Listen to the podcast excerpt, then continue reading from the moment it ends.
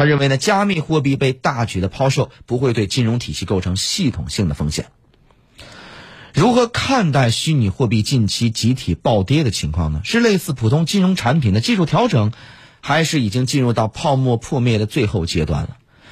咱们来听一下国事金融改革研究院院长刘胜军先生的分析点评。问比特币是一个疯狂的泡沫，因为它本身并没有内在的价值，呃，更多的是一种幻觉，或者是一种货币的乌托邦。呃，那么比特币的这个下跌呢，主要的是受到两个因素影响，一个是这个货币政策的走向，一个是最近的这个监管环境的变化。呃，那我想呢，比特币未来呢，可能还会呃看这个环境的变化而有所波动。呃，因为呢，现在中国的态度很严厉，但是发达国家对比特币的态度还没有非常的明确。呃，所以呢，现在未来呃一段时间可能还会有一些炒作，再加上比特币的这个呃透明度非常低，呃，有可能呃很容易的被人操纵，所以就加剧了这个价格大起大落的这种风险。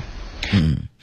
那么对于虚拟货币急挫呢？早前大手笔买入比特币的特斯拉行政总裁马斯克，其后呢在社交平台推特发布特斯拉拥有钻石之手的讯息，被市场解读为不会抛售手持的比特币，使得比特币的跌幅收窄，并一度重返四万美元的水平。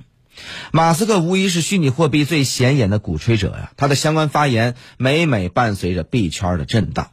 今年二月上旬，特斯拉公布买入了十几亿美元的比特币，并在三月开始接受用比特币来买车，推动虚拟货币界的一阵狂欢和粉丝的热烈追捧。才不过两三个月之后，创办人马斯克却又改口，暂停接受以比特币付款买车，原因是挖矿和交易用越来越多的。化石能源损害环境，不过公司呢不会出售持有的比特币，而且只要比特币完成环保能源的转换，便会恢复交易。它更是表明会寻找能耗少于比特币能耗百分之一的其他的虚拟货币。背后想说的是，好一段时间之内都不会买入或接纳虚拟货币交易了。科学杂志《焦耳》呢，二零一九年刊登的一份研究曾经指出，比特币挖矿的二氧化碳的排放相当于约旦至斯里兰卡之间的排放量，而以能耗来看，挖矿用电量相当于瑞典二零一九年全年的用电量，或相当于美国人电器插上电源但不使用而浪费掉的一年半的电力。剑桥大学另类金融中心的研究指出，在全球范围来看，水力和其他可再生能源发电只占据总耗电量的百分之三十九，而转化过程难以在短期内做得更好。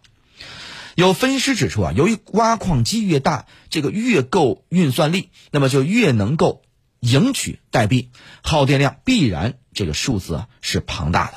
而这是一开始就知道的事儿。而以环保出行挂帅的特斯拉，一头栽进耗电量巨大的这个虚拟货币，与公司的根本理念也是背道而驰。随后又很快叫停，这反映出马斯克为主的管理层啊任意妄为，董事局也无力控制，脱缰野马。马斯克的这一发言导致了比特币价格的急跌，一度暴跌百分之十七。虽然之后回稳，但距离四月所所创的这个历史最高位越来越远了。此外，来自于美国加强监管的消息也在出现。十三号，美国的司法部和国税局对全球最大的加密交易所啊币安展开调查，涉及洗钱和非法避税等问题。但目前币安尚未面临任何的指控和罚款。知情人士称啊，作为侦查行动的一部分，负责调查洗钱和逃税行为的官员约谈了部分了解币安业务的人士。而在中国，监管信号也在不断升级。我们看五月十一号《人民日报》的消息：虚拟警惕虚拟货币交易所啊阳奉阴违的生意经。五月十五号新华社的消息：虚拟货币乱象丛生，韭菜收割机亟待整治。五月十八号，内蒙古发改委设立虚拟货币挖矿企业举报平台，随即又称对挖矿的监管将持续呈高压态势。其中最为重磅的是，三个金融行业协会在五月十八号联合发出公告，公告禁止金融和支付机构从事虚拟货币业务，使得虚拟货币在周三出现严重的估压，比特币价格呢一度失守四千美元整数关口，跌至超过了三个月的低位。咱们再来具体看一下这个公告啊，公告指出，开展法定货币与虚拟货币兑换以及虚拟货币之间的兑换业务，作为中央。对手方这个买卖虚拟货币、为虚拟货币交易提供讯息中介的和定价服务、代币发行、融资以及虚拟货币衍生品交易等相关交易的活动，违反有关法律法规，并涉嫌非法集资、非法发行证券和非法代这个发售代币票券等犯罪行为等等等等。那么公告就规定了，互联网平台企业单位、会员单位不得为虚拟货币相关业务活动提供经营场所和营销宣传等等。那么三大金融协会近日也联合这个警告炒币风险，再次释放从严监管的新信号。短期内，那么监管部门对虚拟货币的这个监管高压是否会持续加码呢？咱们继续来听一下国事金融改革研究院院长刘胜军先生的。分析、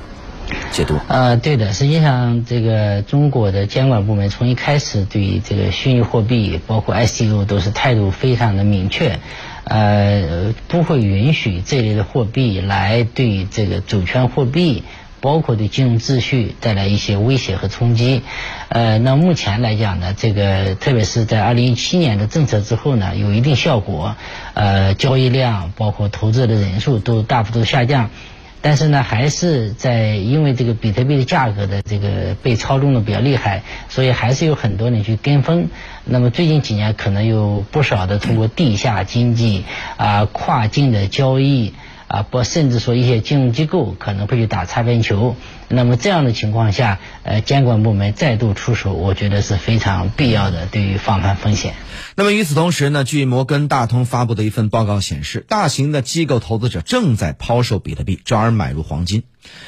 现货金。连续两天上市，每盎司是一千八百七十美元水平。分析师呢预期，比特币呢急挫加上通胀升温，金价有能力上看两千美元水平。摩根大通指出呢，在通胀忧虑大幅升温的背景下，黄金价格五月以来已经累计上涨了约百分之六，显示资金呢正从虚拟货币市场转投黄金这一传统的通胀对冲资金，使得比特币对冲通胀的属性遭到冲击。央行的数字货币经历多轮的测试，已经进入到落地的最后阶段。近期，比特币等虚拟货币的剧烈波动，是否会影响普通市民对央行数字货币的观感和接受程度呢？我们继续来听一下国事金融改革研究院院长，呃，刘胜军先生的一个。分析点评，央行的数字货币啊和比特币其实没有太多的共同点，呃，央行的数，我刚才讲了，比特币没有任何的内在的信用、内在的价值，而央行的数字货币它只不过是人民币的一种另外一种啊呈现的形式，所以它本质上还是一种政府信用和主权信用，呃，那么未来的这个呃。这个央行的数字货币的前途，不是取决于它和比特币这些数字货币的竞争，而更多的是取决于它本身的优点。比如说，它使用的便捷程度、被广泛接受的程度，呃，那么给投资者来讲啊，它这个体验啊，整体体验，那么这些可能才是呃决定央行数字货币未来前景的主要的因素。嗯，首先呢，央行的数字货币研究所所长穆长春对数字人民币进行了非常明确的定位，功能与纸币完全一样，只是纸币的数字版。而它最大特点也来源于此，国家的背书就是信用保障。其次呢，数字货币最直接特点就是可追溯，央行能清楚掌握货币流向，加强对资金流动的监管，这也是数字人民币区别于比特币等虚拟货币的主要因素。毕竟现在比特币在这方面完全处于灰色地带，没有任何监管。好，稍后我们继续跟大家来就此进行交流。您正在收听的是。